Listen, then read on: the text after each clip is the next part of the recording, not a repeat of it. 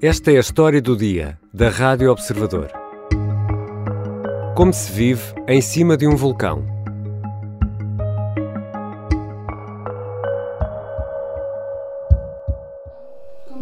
Nos pai, em vez de ser os Pai Nossos de um texto, a gente diz: Se sou Jorge Cavaleiro Forte, guiai as nossas almas até a hora da morte.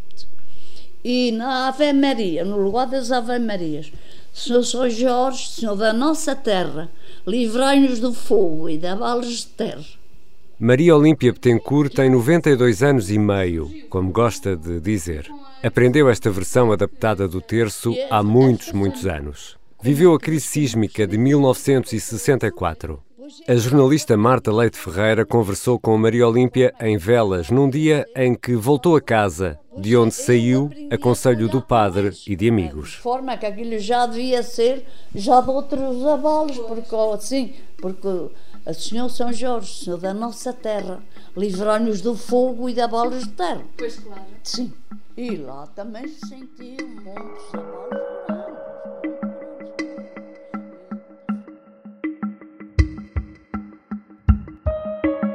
A crise sísmica começou a 19 de março. Já foram registados mais abalos nestes dias em São Jorge do que num ano inteiro nos Açores. Mais de duas mil pessoas saíram do Conselho de Velas, aquele que poderá ser o mais afetado por um sismo ou por uma erupção. Como é viver nesta incerteza? Como está a ser feita a vigilância? Vou conversar com a jornalista Marta Leite Ferreira, enviada especial do Observador à Ilha de São Jorge.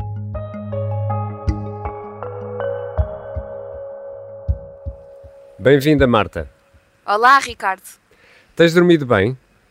Sim, tenho dormido bem, apesar de ter sentido um ou dois abalos uh, ao longo destes dias, mas dorme-se bem aqui em São Jorge. Não, é mesmo não, assim. Hoje é ir e não voltar. Não vamos acreditar que isso vai acontecer. Vão voltar. Vamos acreditar. Mas sentiram isso aqui na, na fábrica? Sim, algumas pessoas algumas... Uh, saíram no, no pânico na, Sim. com as informações. Sim. Alguns optaram por fazer férias durante uma temporada okay. para, para ver o que é que a coisa vai dar. E temos algumas baixas ainda, temos. Não, não, estamos na nossa, na nossa plenitude. Máximo, não, exato. Falta-nos talvez 10, 15% de, dos colaboradores, mas... Okay. Marta, falaste com a Lena Amaral. Lena Amaral, mesmo Lena. Numa queijaria muito moderna, onde se produzem os famosos queijos da ilha, os queijos da ilha de São Jorge. A Lena Amaral dizia que não há êxodo. Podemos dizer que há uma saída preventiva de milhares de pessoas, é isso? Sim, isso com certeza, e isso nota-se mesmo nas ruas de velas. Uh, o, que, o, que, nos dizem por aqui é que uh, até duas mil pessoas saíram de velas uh, e decidiram refugiar-se noutros lugares só porque não querem ser sobressaltadas por alguma erupção vulcânica ou algum sismo de maior magnitude. Não sabendo o que esperar, preferem sair. E essas pessoas que saíram foram para onde, Marta?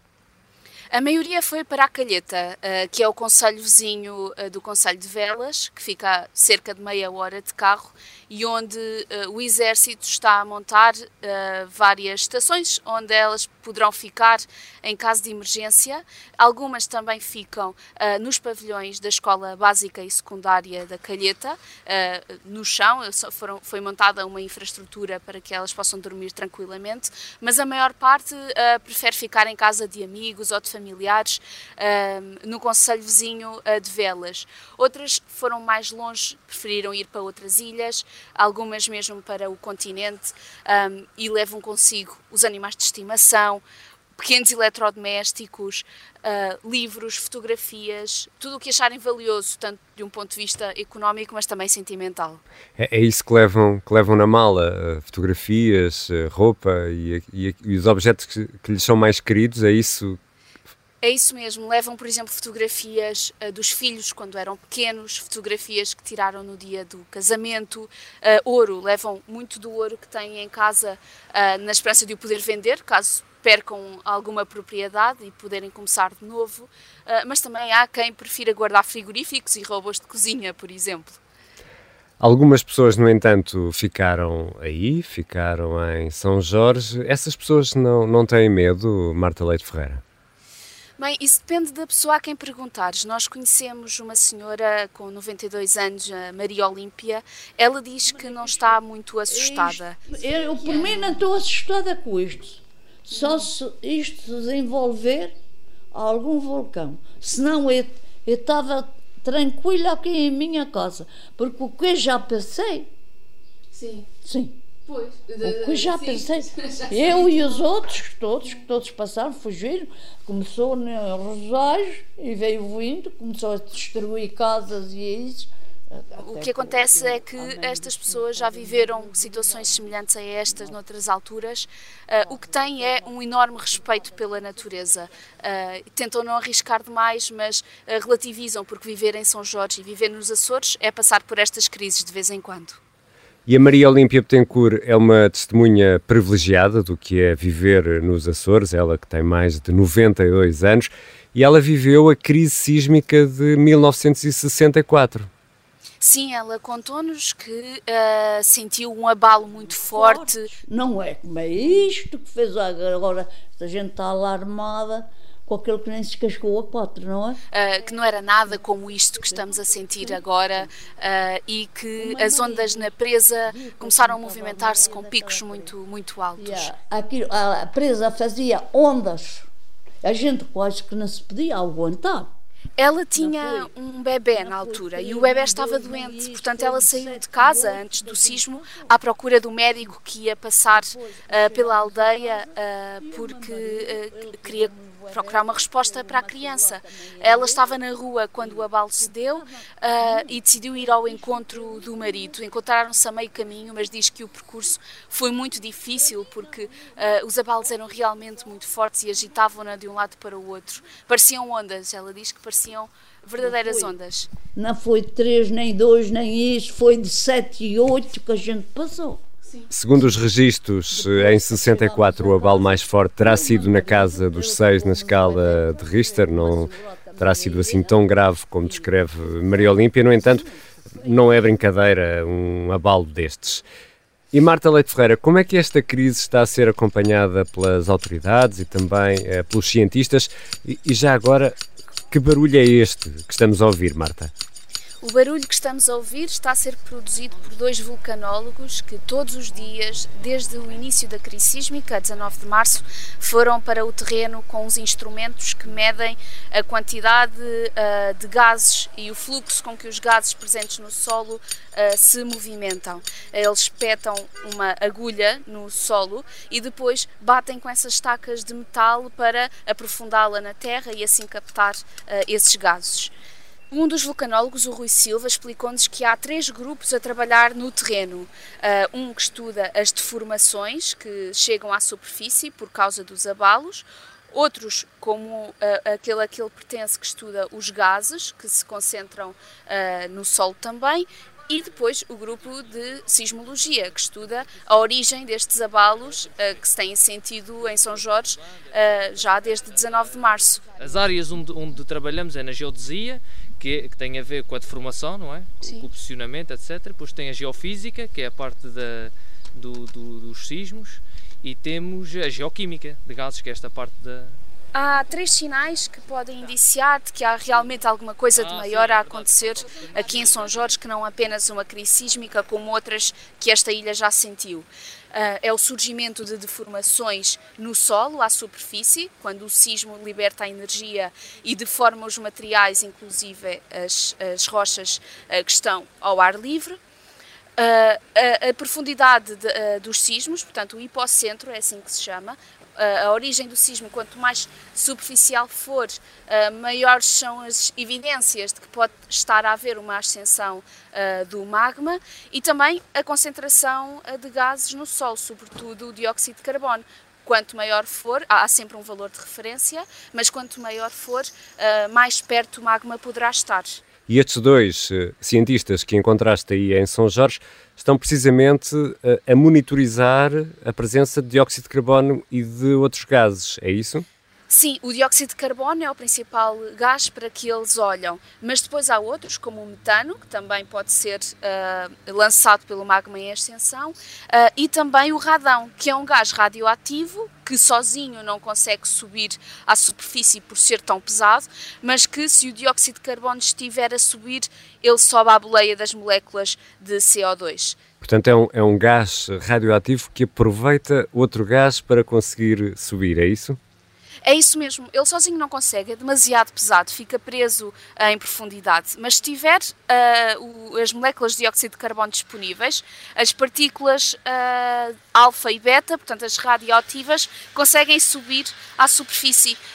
e isso já é um sinal de que o magma está realmente cada vez mais próximo.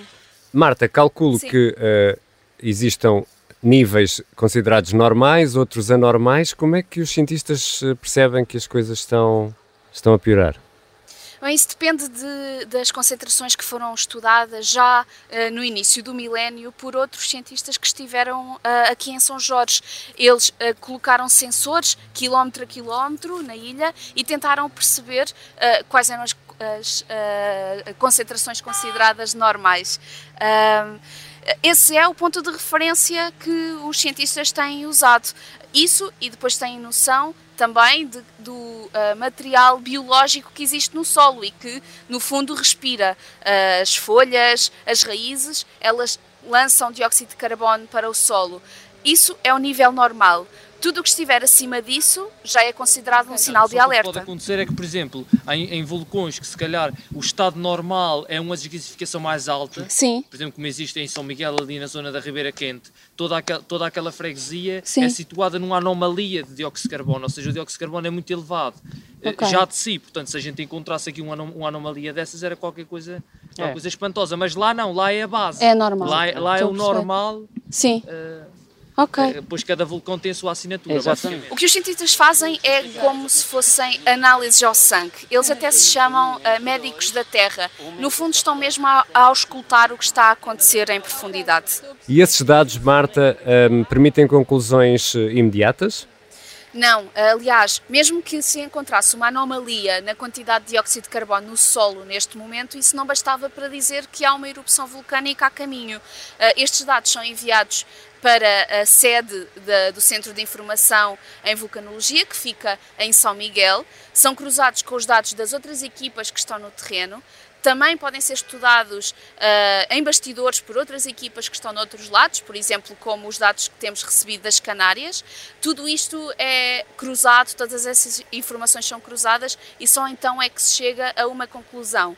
Os cientistas tentam ser o mais cuidadosos possível, porque uh, isto é tudo uma questão de cautela e não querem assustar a população. Há, há, realmente uma tentativa de normalizar a situação e prova disso é que eu não estou muito longe uh, do aeroporto e uh, devem estar a, a, ouvir os aviões perto de mim. Portanto, a vida aqui continua relativamente normal.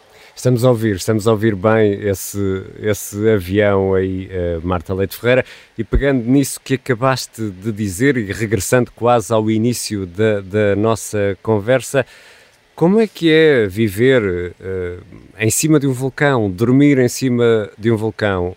Ao início estranha-se e calculo que a inquietação seja muita, depois uma pessoa habitua-se, Marta, podemos dizer isto?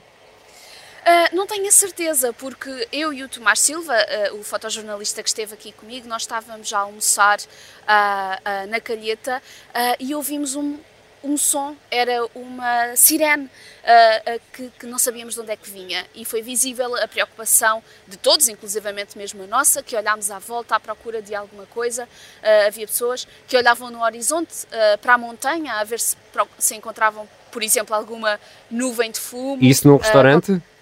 Sim, num restaurante que ficava, eh, curiosamente, mesmo em frente ao sítio que o exército montou para o caso de alguma pessoa ficar desalojada uh, em velas e precisar de acolhimento. E esse alarme vinha, vinha de onde, Marta? O alarme era realmente falso alarme. Ele vinha da televisão, era um anúncio da MEL que pedia uh, que 0,5% do IRS uh, fosse uh, guardado para ajudar as pessoas que vinham da Ucrânia, refugiados de guerra. e de facto aquela sirene não há de ser a que vai soar se houver um grande acidente aqui em São Jorge, não um, uma erupção vulcânica, um sismo, mais depressa ouvimos os sinos da igreja. mas só o facto de aquele ser um som de alerta e de toda a gente se ter levantado em busca de respostas já, já bem como aqui se vive, sempre em alerta realmente. Obrigado, Marta Leite Ferreira. Obrigada, Ricardo.